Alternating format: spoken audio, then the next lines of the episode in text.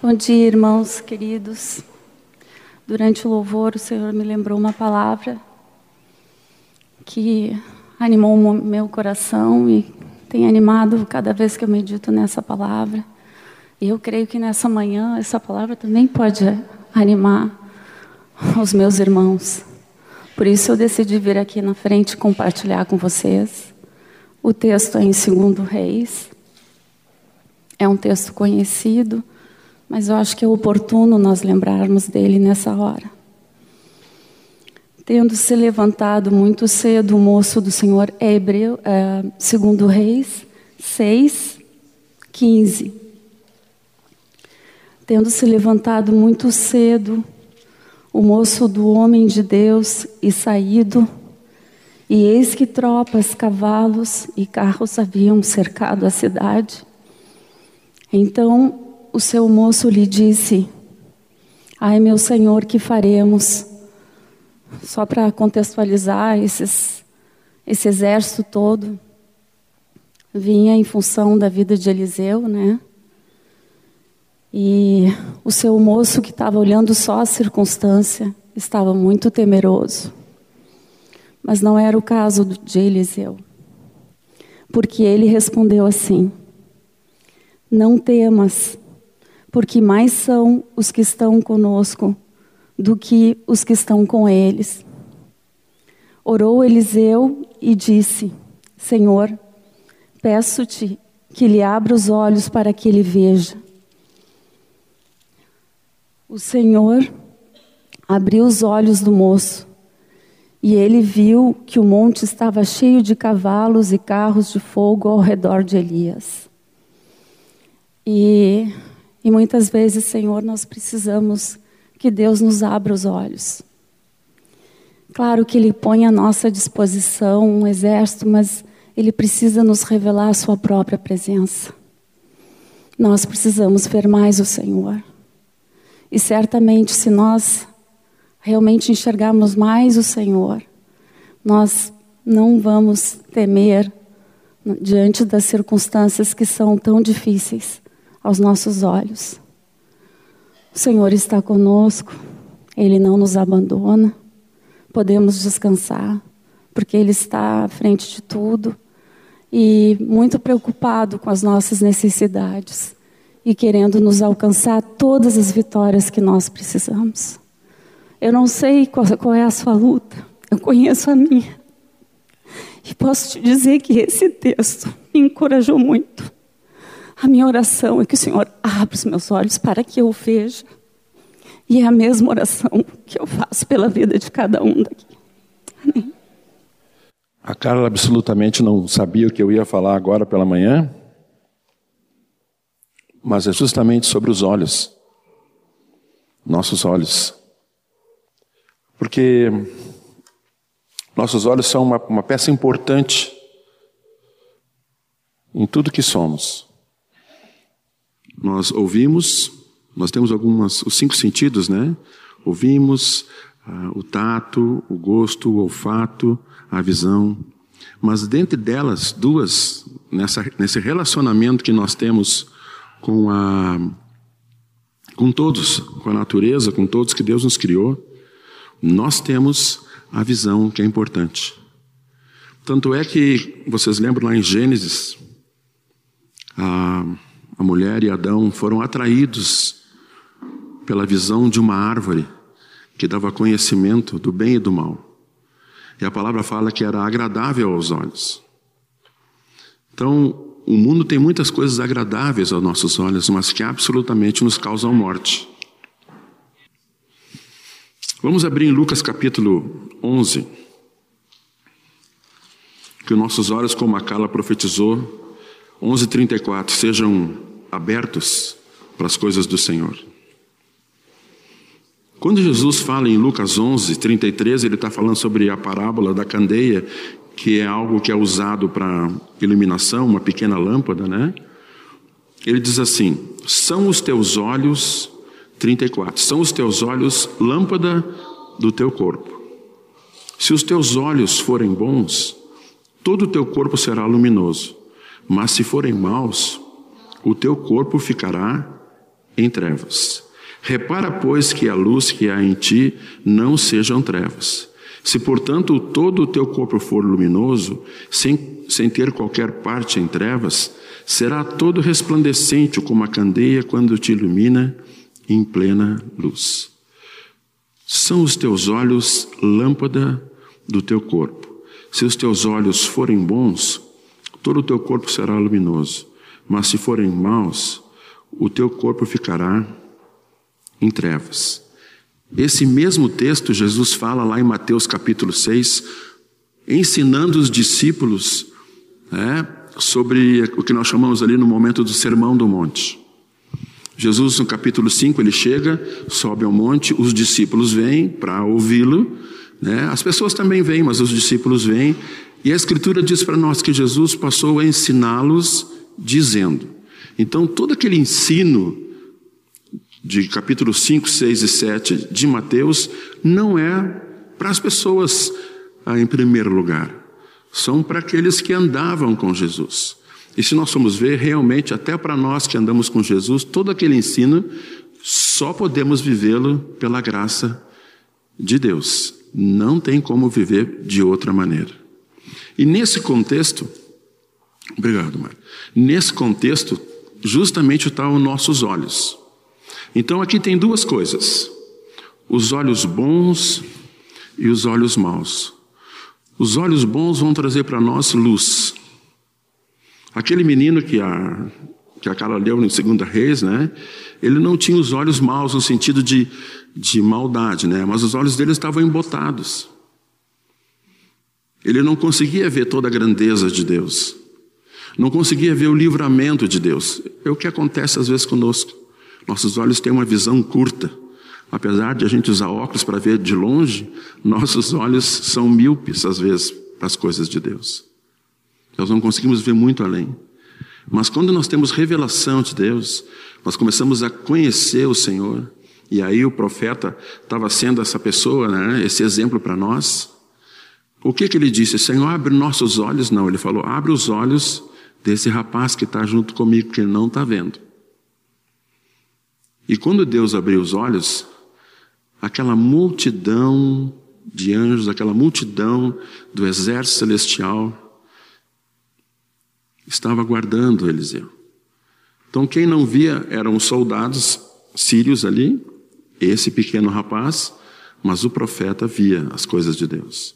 Então, nós somos chamados a olharmos as Escrituras e vemos as coisas de Deus. Nós precisamos disso. E o Espírito Santo está em nós. Então, é uma capacitação sobrenatural na minha vida e na tua vida para nós vermos as coisas de Deus. Recebam isso, sabe? Nós podemos ver as coisas de Deus. Se nós buscarmos o Senhor, nós vamos poder ver. E eu quero falar aqui sobre quatro pontos do nosso olhar bom e quatro pontos que nós não temos que ter. Primeiro deles, vamos ver juntos aí. No livro de Mateus, capítulo 7. Vamos ver primeiro os olhares maus. Capítulo 7, 3. Por que vê tu, por que vê tu o argueiro do olho do teu irmão, porém não reparas na trave que há no teu próprio? Ou como dirás a teu irmão, deixa tirar o argueiro do teu olho, quando tens a trave no teu? Hipócrita, tira primeiro a trave do teu olho, então verás claramente para tirar o argueiro do olho do teu irmão.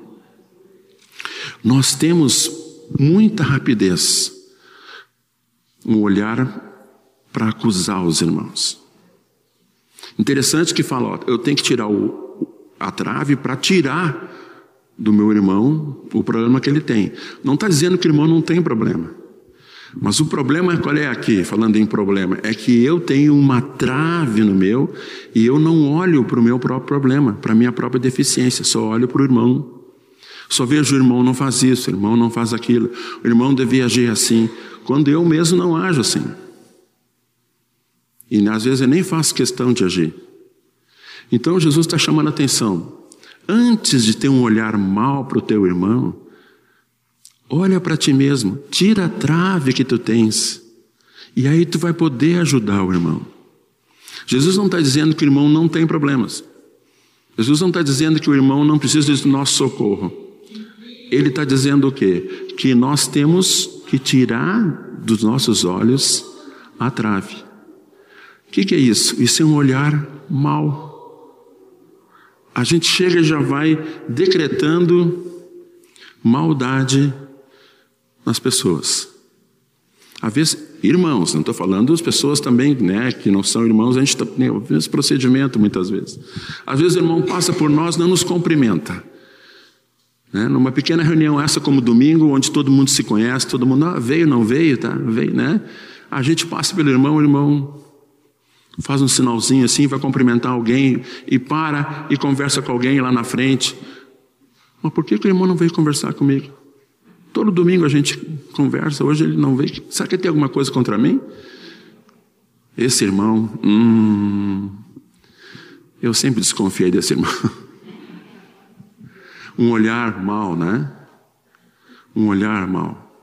Não podemos ter esse olhar mal, temos que ter um olhar luminoso, nada de acusação. Se o irmão tem algum pecado e algum problema, e todos nós temos dificuldades, nós temos que orar para o irmão, orar ao Senhor por ele, e se o Senhor nos der uma palavra, se o Senhor nos der alguma uma direção, nós vamos falar com ele. Mas antes vamos orar, falando sobre Erasmo que orava bastante, né? Nós vamos orar. Porque na realidade a nossa palavra às vezes não, uh, sozinha, ela não tem poder para ajudar ninguém. Vocês já repararam isso? O nosso conselho é um conselho igual, nós somos todos iguais. Mas os conselhos do Senhor, esses podem mudar as vidas. Então, assim, o que, que o Senhor diz a respeito disso? Isso. Ah, então isso muda a vida. Não que os meus conselhos sejam totalmente inválidos, porque eles, eu vou andando com o Senhor e eu vou vendo a Escritura. Mas temos que sempre levar as pessoas e aconselhá-las segundo a Escritura, que tem poder para mudar. Então, primeira coisa, não tem um olhar acusador. Por quê, irmãos? Porque nós temos um processo na nossa vida. Nós somos salvos, fomos justificados. Isso já ocorreu no passado, meu pecado foi perdoado, eu já estou no Senhor. Agora eu estou num processo de santificação. Esse processo que nós estamos ocorre em nós até a glorificação, onde nós vamos encontrar Jesus, vamos ter o nosso corpo glorificado, vamos ser transformados. Então estamos nesse processo. E nesse processo que todos nós estamos, nós temos que constantemente estamos nos oferecendo a palavra, oferecendo ao Senhor, deixando que ela limpe. Jesus falou que a palavra vai limpando a nossa vida, vai limpando a nossa vida, vai limpando a nossa vida. À medida que eu vou lendo, à medida que eu vou aprendendo, à medida que Deus vai falando comigo, eu tenho uma capacitação do Espírito Santo de deixar as coisas. Eu tenho essa capacitação no Senhor de deixar as coisas. Às vezes a gente não deixa porque gosta muito, mas deixando as coisas.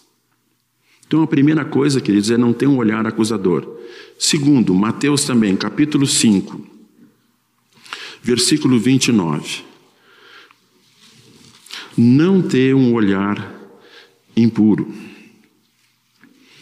Diz assim: Se teu olho direito te faz tropeçar, arranca-o e lança-o de ti, pois te convém que se perca um dos teus membros e não seja todo o teu corpo lançado no inferno. Aí fala depois no 30: Se a tua mão direita te faz tropeçar, corta e lança de ti, pois te convém que se percam dos teus membros e não vá todo o teu corpo para o inferno. Né? O que está dizendo aqui? Né? Se teu olho te faz tropeçar, ninguém vai arrancar o olho. Eu vinha pensando aqui, né? Vinha chegando assim: o que seria que a gente colocasse uma faca? Eu, ia, eu já estaria cego há muito tempo não teria nenhum olho mais. Por quê? Vocês já viram, né? Essa como o mundo, as coisas malignas, elas ah, têm uma atração. Eu comecei falando sobre isso, né, da árvore do conhecimento do bem e do mal, que era agradável aos olhos. Então, os nossos olhos, humanamente falando, têm uma certa atração pelas coisas né, que Satanás controla no momento. Mas nós temos que ter um olhar puro. Um olhar puro. Jesus chegou tão forte e disse assim: Vocês conhecem a palavra? Os discípulos, sim. Não adulterarás, né? Isso. Eu vou falar uma coisa para vocês. Os discípulos ficaram assim. Quem olhar para uma mulher com intenção impura já adulterou no coração. O adultério consiste na relação sexual entre um homem e uma mulher, né, que são casados, não entre si. Um solteiro, uma solteira com um casado. Isso é adultério, Deus abomina isso. Né? O que, que Jesus está dizendo? Não é só a relação. O que eu quero com vocês é uma vida tão santa que o olhar com intenção impura é como se tivesse deitado com ela. O olhar. O nosso olhar muitas vezes é um olhar impuro, um olhar de cobiça. Não pode ser não nessa área, mas em outras áreas, um olhar de cobiça. Cobiça não é dizer, puxa, eu gostaria de ter aquele, aquela, aquele carro, gostaria de morar numa casa assim. Não, isso é um desejo. Cobiça é quando a gente fica olhando assim, por que, que não é meu? Podia ser meu. Cobiçando alguma coisa que não nos pertence. Desejando ardentemente. Esse olhar é um problema. Esse é um olhar que Satanás vai usando para nos atrair. Vai atraindo, atraindo, de repente eu me entrego à cobiça. Eu me entrego à cobiça. Esse é um olhar mau. O primeiro olhar mau, um olhar acusador. O segundo é um olhar impuro. Jesus é tão forte que diz assim, então arranca. Por quê? Porque ele diz aqui, é preferível entrar só com o olho do que não entrar no reino. Então, o nosso olhar impuro, seja ele em qualquer área, ele pode nos tirar fora do reino. A mulher, Adão e Eva, olharam aquela árvore, desejaram, comeram do fruto e perderam a comunhão com Deus. Veja como o nosso olhar é importante. O que vemos. Outra coisa em Lucas, Lucas capítulo 10. O que não devemos ter? Um olhar acusador, um olhar impuro. Lucas capítulo 10, versículo 31. Não devemos ter um olhar sem amor. Casualmente descia um sacerdote por aquele mesmo caminho e, vendo, passou de largo. Semelhantemente, um levita descia por aquele lugar e, vendo, também passou de largo. Certo samaritano que seguia o seu caminho passou-lhe perto e, vendo, compadeceu-se dele. Aqui nós temos um olhar bom no fim. Mas os dois, o que, que eles fizeram? Eles olharam, viram a situação e passaram de lado. Um olhar sem amor. Uh, a gente esquece, quando eu falo a gente, eu digo eu principalmente, tá, irmãos? Mas eu vejo assim que nós temos uma facilidade de esquecer de onde Deus nos tirou.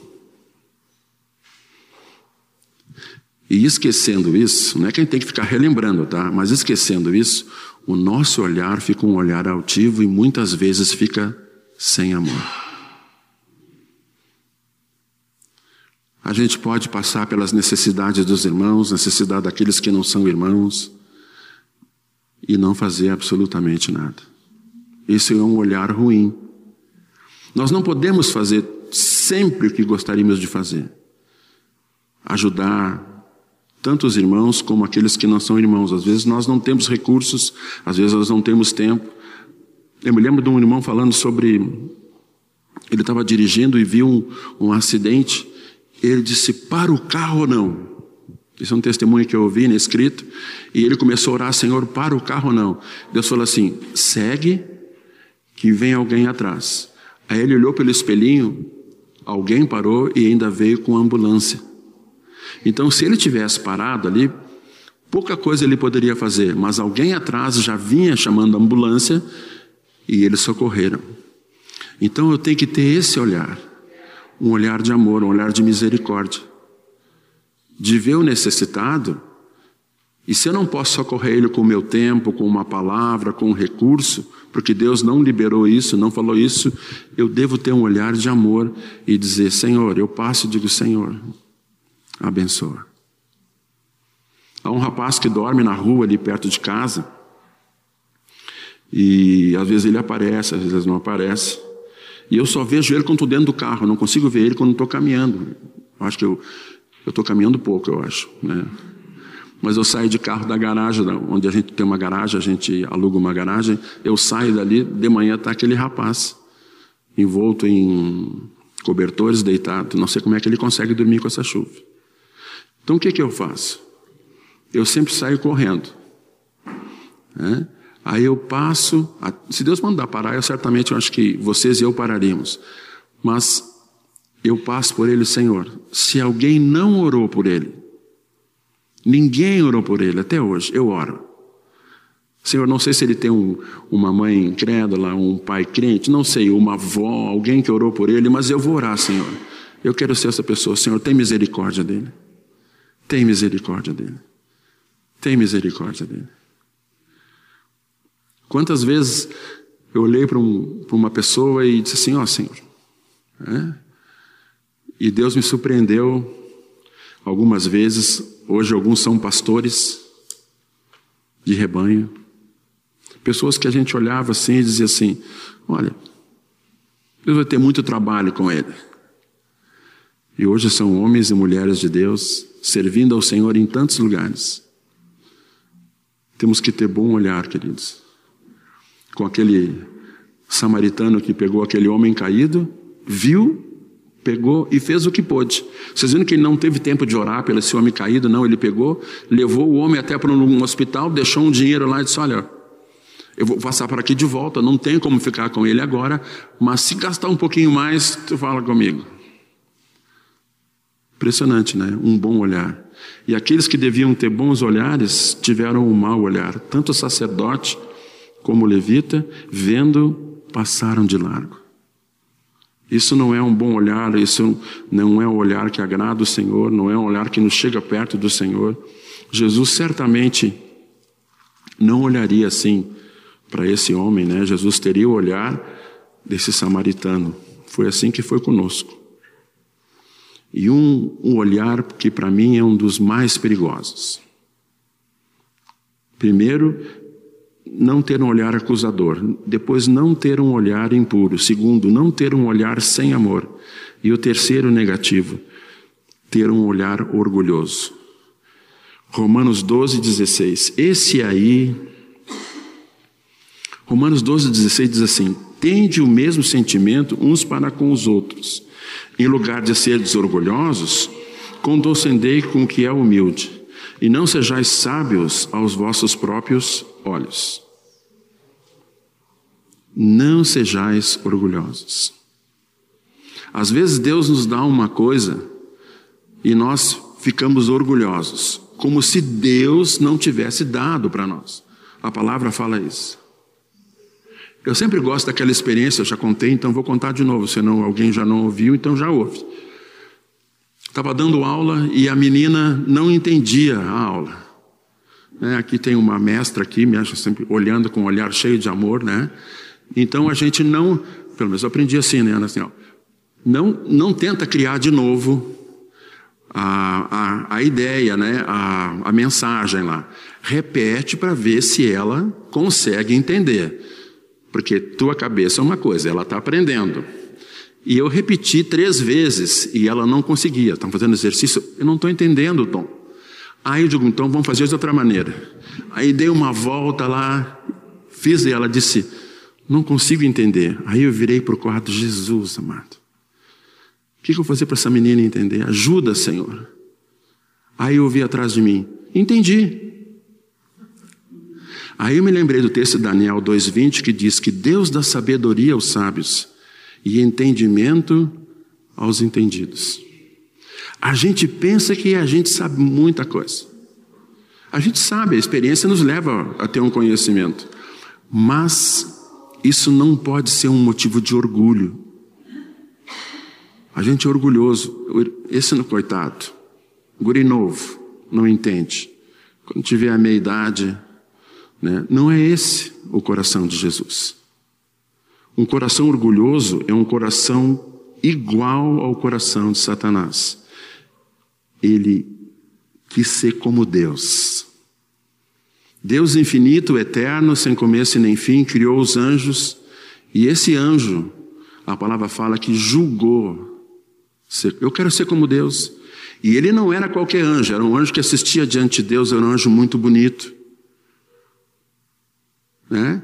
Eu quero me assentar na cadeira de Deus. Agora vocês imaginem um ser que foi criado limitado, com muito poder, mas limitado, bonito, mas limitado, criado, sentar na cadeira do eterno, que não tem começo nem fim. É um absurdo. Mas ele se orgulhou. E por causa do orgulho dele e do pecado dele, ele foi expulso daquele lugar.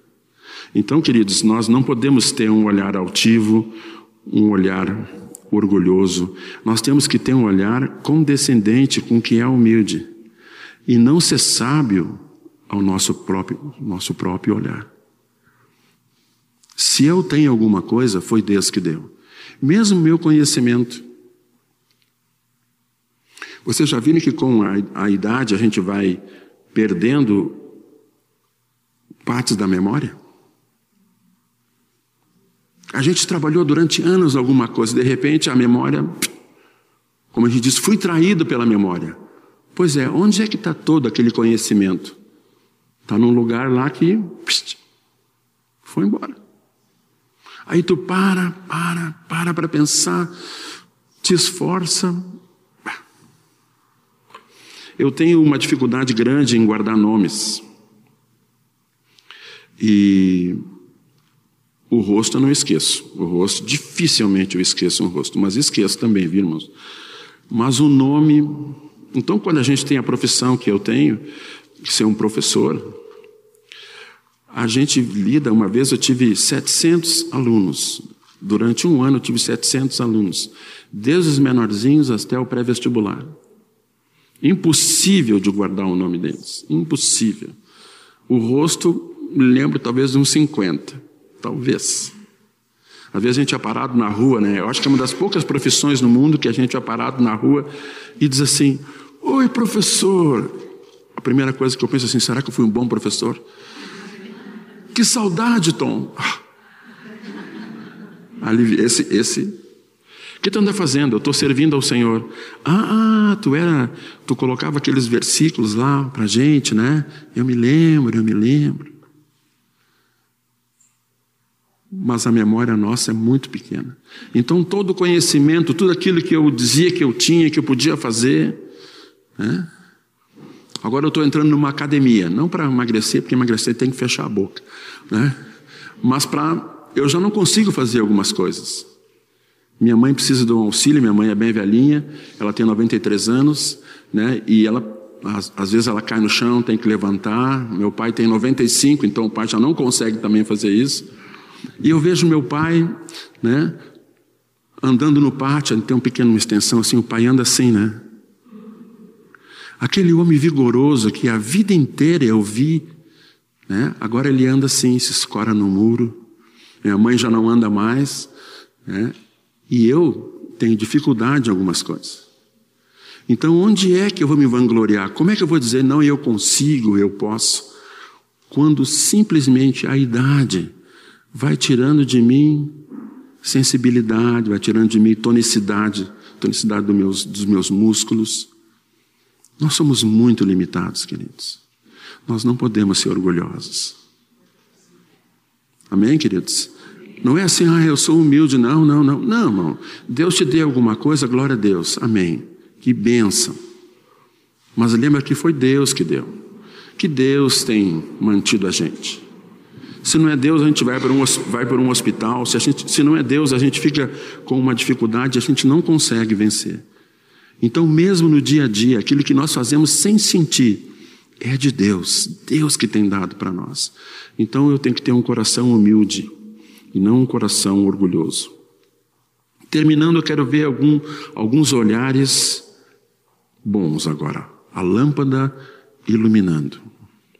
Primeiro está em Marcos capítulo 10, versículo 21.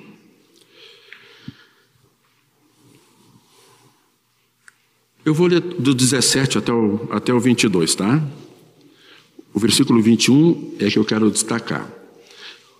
E pondo-se Jesus a caminho, correu um homem ao seu encontro e, ajoelhando-se, perguntou-lhe: Bom mestre, que farei para herdar a vida eterna? Respondeu Jesus: Por que me chamas de bom? Ninguém é bom senão um que é Deus. Sabes os mandamentos?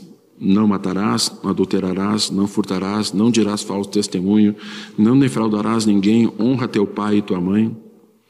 Então ele respondeu: Mestre, tudo isso eu tenho observado desde a minha juventude. Jesus fitando, Jesus o olhando, um olhar luminoso, um olhar bom, o amou e disse: Só uma coisa te falta. Vai, vende tudo que tens, dá aos pobres e terás um tesouro no céu. Então vem e segue-me. Ele, porém, contrariado com esta palavra, retirou-se triste, porque era dono de muitas propriedades. Esse rapaz, vocês conhecem essa história, já leram várias vezes, ele era apto. Mentalmente ele estava fechando todas as coisas. Jesus o amou. O problema dele não era ter muitas propriedades em si, eu acredito. Jesus fala lá no capítulo 5 de, 6 de Marcos sobre que o amor, e a, o amor à riqueza é um problema. Ter muito dinheiro não é problema, queridos. Embora a maioria de nós não tenhamos muito dinheiro, ter muito dinheiro não é absolutamente nenhum problema. O problema é o coração.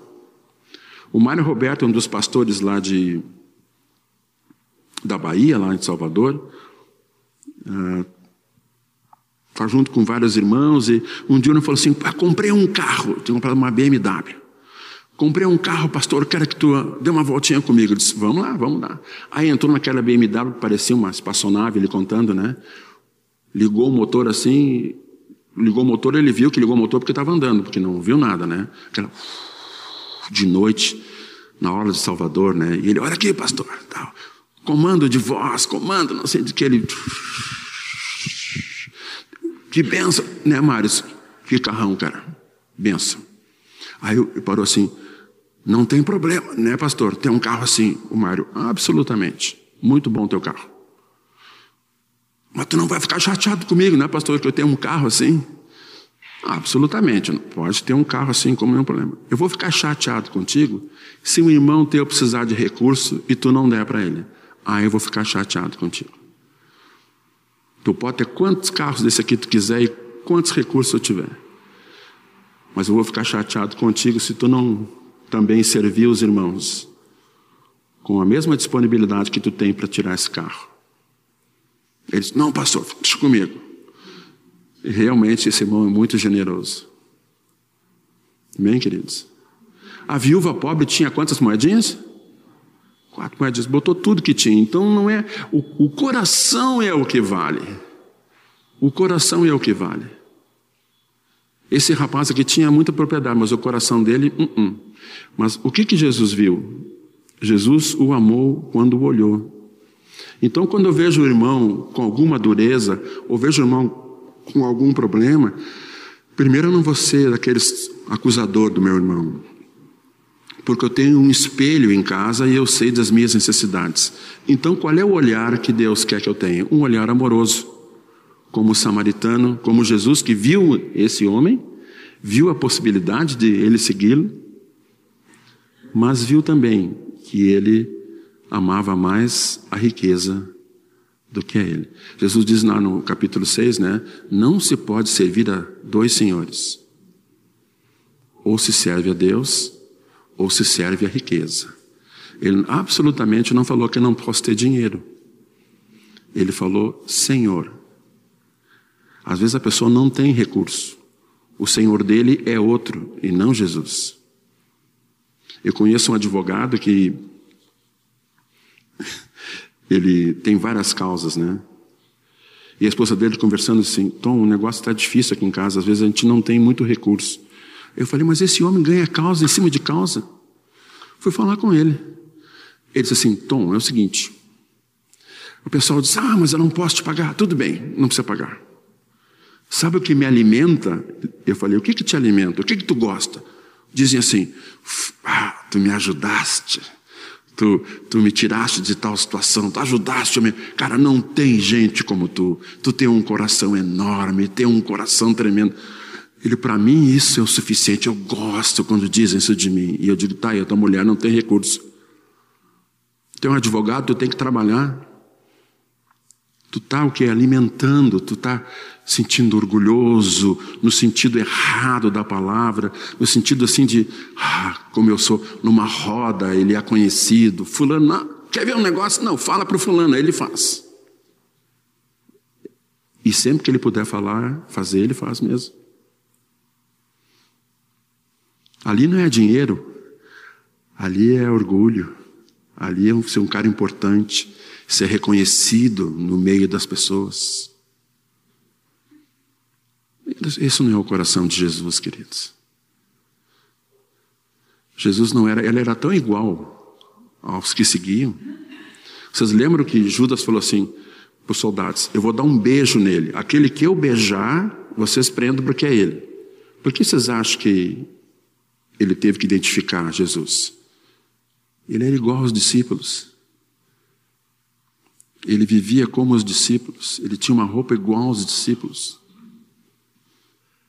Eles iam chegar naquele jardim e ver todo mundo meio, meio assim, pobre, né? sem muito recurso. Quem, quem será o mestre? O mestre geralmente era o cara que ia na frente, mais arrumadinho, né? Jesus não tinha nada disso. Jesus era igual com todo mundo. Jesus, eu vou ter que dar uma dica para vocês. Aquele que eu beijar, vocês prendam porque é ele. Judas entrou lá e deu um beijo. De noite ainda, quer dizer, então era mais difícil ainda. Jesus é tão humilde, queridos. E hoje ele está sentado no trono de glória. E quando voltar, meus irmãos, aí sim. Aí nós vamos ver como ele é mesmo. Em glória, exaltado. Cinto de ouro. Os olhos como chamas de fogo.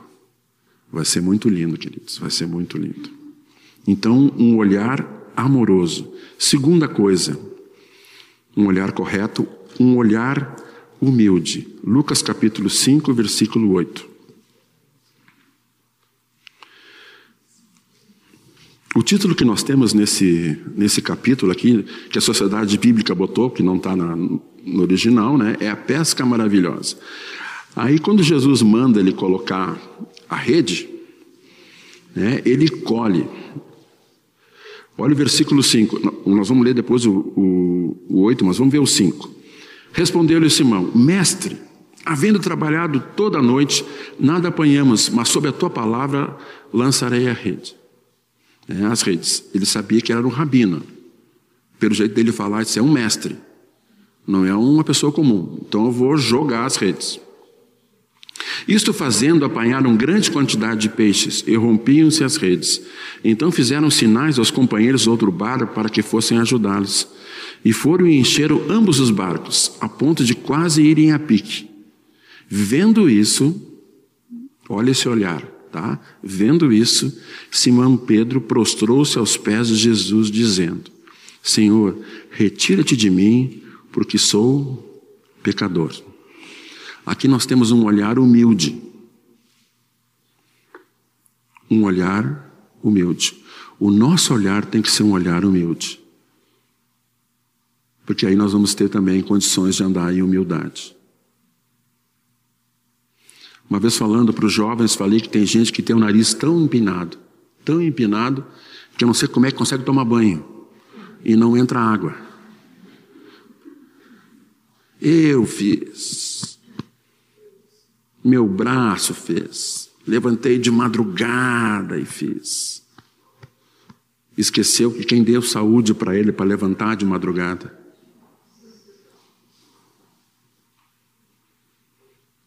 Uma vez eu estava jantando num restaurante, esse restaurante ainda existe ali. De comida chinesa na Protásio Alves, na Rua do Americano, lá embaixo. Não me lembro o nome que. Acho que é Nanquim agora. Ele não era nanquim, era outro restaurante, muito mais simplesinho, uma portinha assim, né? O professor com os vintenzinhos contados, né, Bia, assim, né? Levou a namorada para comer no restaurante onde ele podia pagar, né? E o restaurante era muito simplesinho assim, tinha uma portinha. Comida chinesa. Sentei com a minha namorada lá, né? Comendo e um casal na frente. De repente vi um cara passar assim, né?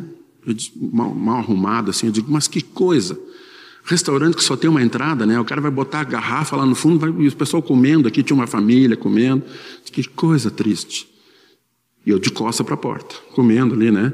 Aí a, a irmãzinha do casal lá falou assim: Xi, gente, é um assalto. Eu digo: ah, não. Consigo juntar uns troquinhos para levar minha namorada e cair num assalto, né? Para, paramos. Aí entraram mais cinco pessoas. Ficou um na porta, ficaram seis dentro. Trouxeram o cozinheiro para fora, fizeram ajoelhar ele e perguntando onde é que estava o cofre do restaurante. O restaurante pequeno não tinha cofre, ele insistia. Depois levaram uma maleta, aquela tipo antiga, 007, com os cheques lá.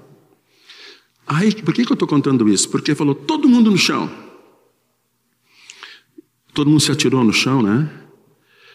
E eu, eu continuei comendo, né? Assim. Aí a Camila falou assim: Tu larga os talheres. O cara vai pensar que tu está gozando dele. Eu digo, ah, é verdade, larguei os talheres, né? Todo mundo se atirou no chão. Uma senhora cheia de pulseiras de ouro, sabe aquelas pulseirinhas de ouro?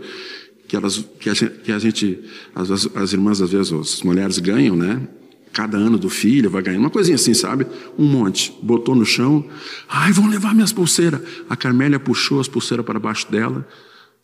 Eu não, não recomendo isso, tá? deitou em cima e ficou pertinho da mulher assim, né? As duas no chão e ela chorando. E a Camila assim: Eu quero falar para a senhora por que, que nós estamos em segurança. Por causa do amor de Jesus. O evangelismo assim no chão, sabe? Foi interessante assim. Aí todo mundo no chão lá, né? Começou a chorar a criança. Aí o cara chegou assim: Enche de azeitona essa criança, ela não para de chorar. O cara queria, né? Aí os avós, tinha avó, pai, mãe, era um negócio assim, sabe? Aquele clima assim, você sabe como é que é. Mas o que, que eu estou dizendo? Aí o cara veio, eu estou falando aqui sobre humildade. Ele veio, sentou assim, até me elogiou, né? Magrão, vem cá, Magrão. Aí eu já fiquei feliz que ele me elogiou. Aí ele tinha um 38 na mão e ele me encostou uma automática cromada, me lembro direitinho, encostou a automática aqui, né? O dinheiro, Magrão. Quando o cara encostou aquele cano gelado aqui, e digo: se esse cara der um soluço, eu vou pintar de vermelho a parede. Sabe aquele negocinho rapidinho assim? Onde é que está todo o meu sonho de casamento, minha namorada, tudo que eu herdei dos meus pais, todo o meu trabalho? Se ele der um soluço, vou pintar de vermelho aquilo ali. E com 38 do outro lado. Aí eu peguei todo o dinheiro que eu tinha no bolso, que não era muito, só dava pagar negócio, e tinha um folhetinho junto de evangelismo. Eu dei para ele, ele botou no bolso. É? Depois roubou de todo mundo e foram embora. Depois foram logo, logo presos. Mas eu fiquei pensando, irmãos. Ah, a vida é uma coisa que só Jesus pode dar mesmo, né? Eu tinha visto assalto assim de jornal, filme, né? Mas quando aquele negócio gelado encostou no meio da minha cabeça e fez uma pressão assim, eu olhei para a mão do cara e o cara com o dedo no gatilho, drogado. Eu digo, deu. Nós temos que ser humildes, queridos. A nossa vida passa rápido. Eu acho que nenhum de nós vai viver 100 anos. Ou pelo menos, se alguns aqui viverem 100 anos, vão ser poucos. Nós temos vida eterna, nós temos a vida eterna. Mas nós temos que ter um coração humilde, porque tudo recebemos do Senhor. Quando receber um elogio, obrigado, glória a Deus. Estou falando isso para irmãos. Né? Glória a Deus. Ah, mas, mas tu fazes bem isso aí. Deus deu capacidade, irmão. Ah, mas uma coisa que está na, na tua natureza. Foi Deus que colocou na minha natureza, irmão. Glória a Deus. Ah, mas tu leva jeito. Obrigado, irmãos. Mas foi o jeito, foi Jesus que deu para me levar jeito. Tem gente que não leva jeito. É verdade, pois é. Eu estou levando jeito, estou. Então foi Jesus que deu. Deu para o outro outro jeito. Um olhar humilde. E o último olhar nessa manhã, queridos, que fecha tudo, é um texto que vocês conhecem, Hebreus capítulo 12. Olhando firmemente para Jesus. O capítulo 12 tem um portanto quando começa ali, né? Portanto, por que, que ele diz portanto? Porque no 11 ele fala sobre heróis da fé e experiências de fé. Então ele fala da vida, da fé para a gente herdar. Então ele fala, portanto, por causa desse monte de gente que já nos antecedeu, né? Também visto que temos rodeados de tão grande nuvem de testemunhas, desembaraçando de todo o peso e do pecado que tenazmente nos assedia, né, como uma torqueza assim, né, vai nos querendo pegar, corramos com perseverança a carreira que está proposta para nós. Versículo 2, o que, que diz ali? Olhando. De que maneira? Firmemente para o autor e consumador da fé, Jesus olhando firmemente para Jesus. Esse é um olhar luminoso, um olhar bom. Ok, tudo bem, olhar para Jesus, eu já tinha visto pregações sobre isso, tá? Mas como é que eu faço isso na prática? Jesus não está entre nós no corpo. Como é que eu posso olhar para Jesus se ele, a não ser que ele apareça para mim, né? Como é que eu posso olhar para Jesus?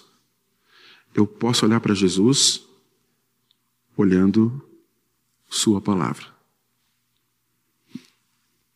Isso é tão sério, queridos. Perguntaram assim: mostra-nos o Pai para Jesus. O que, que Jesus disse? Quem vê a mim, vê o Pai. Como Deus eterno andaria aqui na terra? Como o Filho andou. Interessante isso, né? Quem vê a mim, vê o Pai. O que eu faço, o Pai faz. Eu só faço o que o Pai pede para mim fazer. Então, como é que eu vou ver Jesus? eu vou ver Jesus lendo a palavra. Ah, Jesus é assim. E o Espírito Santo tem uma capacidade linda de pegar essa escritura e nos revelar. A palavra é essa, é revelação, não é conhecimento, é revelação de quem é Jesus. Isso é um olhar bom, queridos. Olhar firmemente para Jesus. Por quê? Porque nós somos tentados Vou dizer eu, eu sou tentado, dia a dia, a olhar para a árvore do conhecimento do bem e do mal. Deus fez os nossos olhos para admirarmos as coisas belas e boas. Tem coisas que nos chamam a atenção. É? A gente vai, eu vou citar um exemplo que eu gosto de fazer no final do mês. Às vezes eu faço antes do final do mês também, irmãos. Eu gosto de passear muito no shopping. Tem gente que não gosta de passear porque não pode comprar. Diz, ah, eu só vou, eu só vou no shopping se eu posso comprar.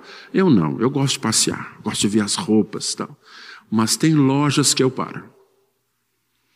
Então a gente combina assim lá em casa, cada um tem um tipo de loja. O Lucas vai para a loja da música, né? Tanto o shopping, os dois shoppings ali da, ai, como são eles? O Guatemi e o Country ali, o pessoal já sabe. Lá chega aquele irmãozinho fortinho lá, pede para testar a guitarra. Onde é que está o Lucas? Está na loja de música.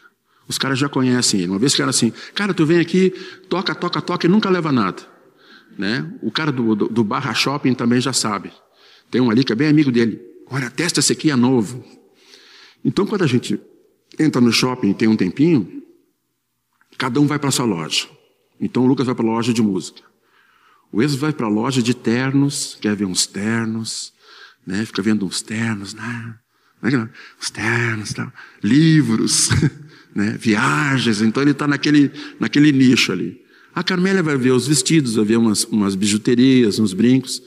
E eu vou direto na loja de esportes.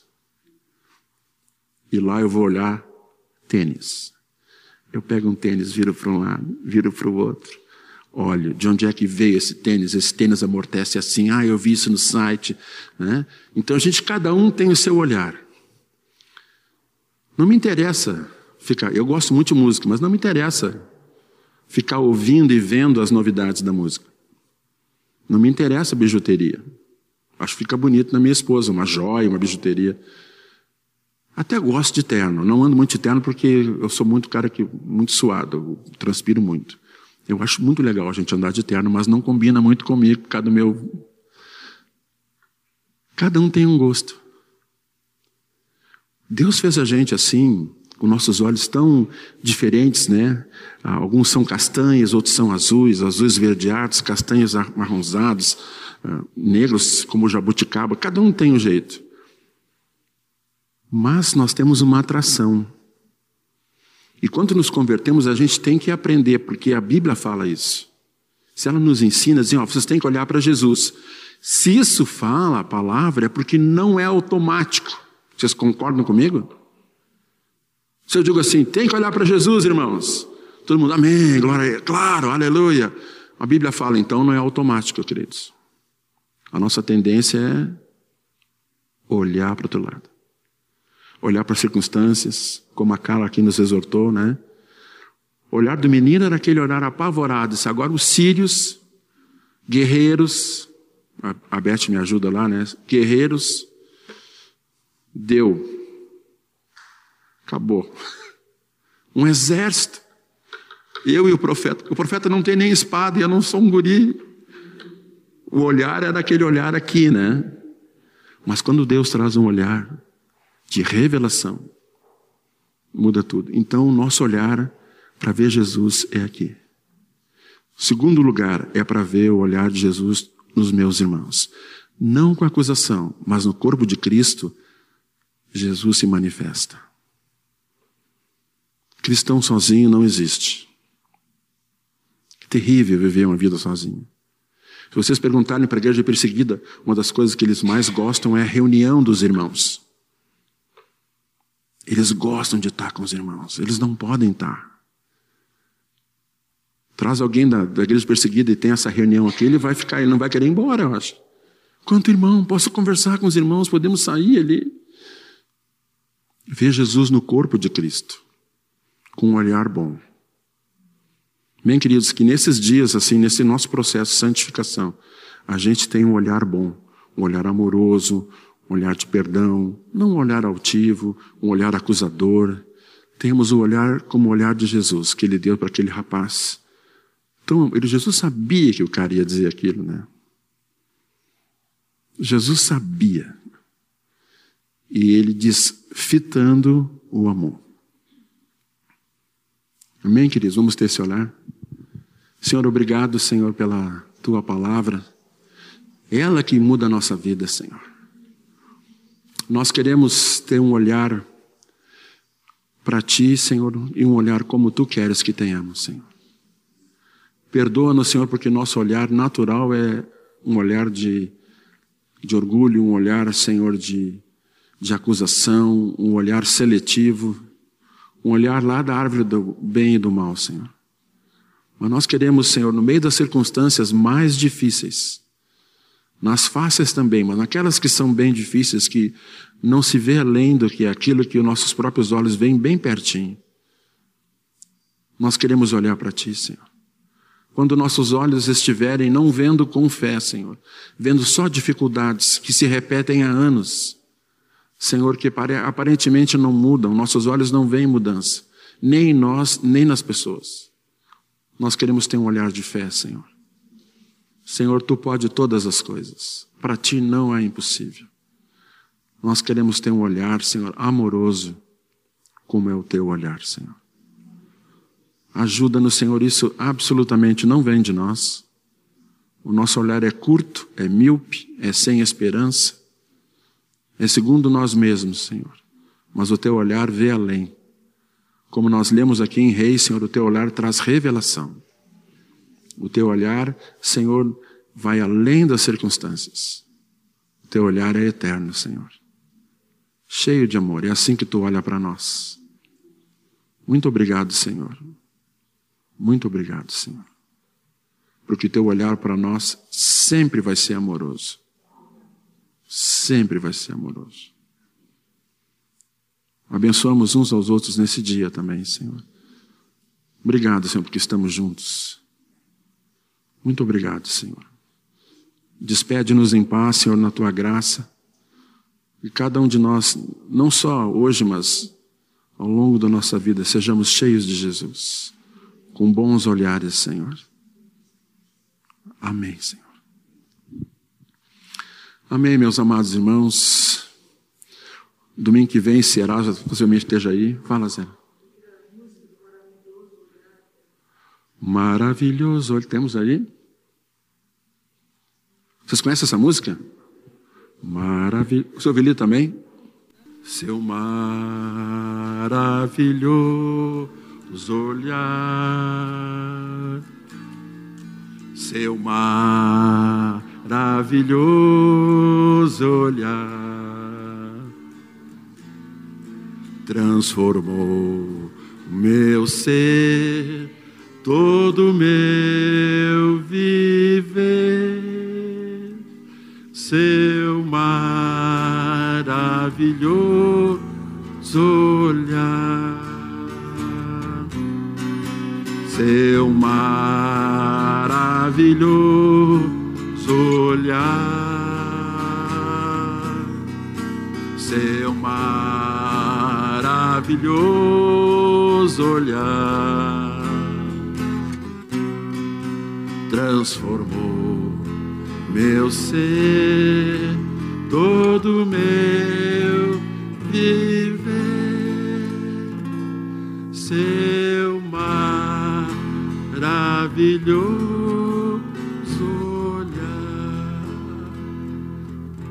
segue transformando o meu ser, segue mudando meu viver, seu maravilhoso